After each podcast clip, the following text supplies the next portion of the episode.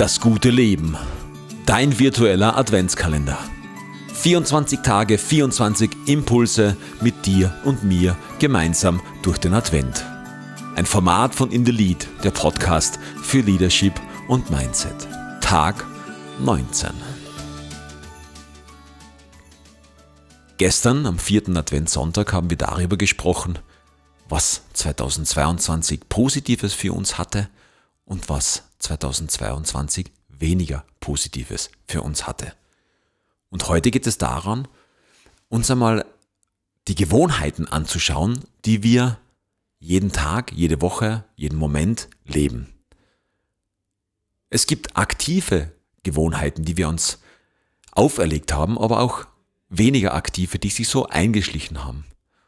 Und wenn du gestern reflektiert hast, wie das Jahr 22 war, dann möchte ich heute, dass du einen Blick in die Zukunft wirfst und einmal 2023 dir bildlich vorstellst, was du anders machen möchtest.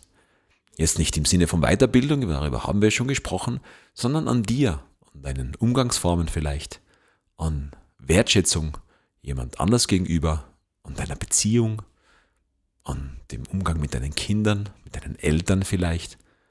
Was würdest du an dir persönlich ändern? Hast du vielleicht im Jahr 2021 im Vergleich zu 22 viel mehr Sport getrieben?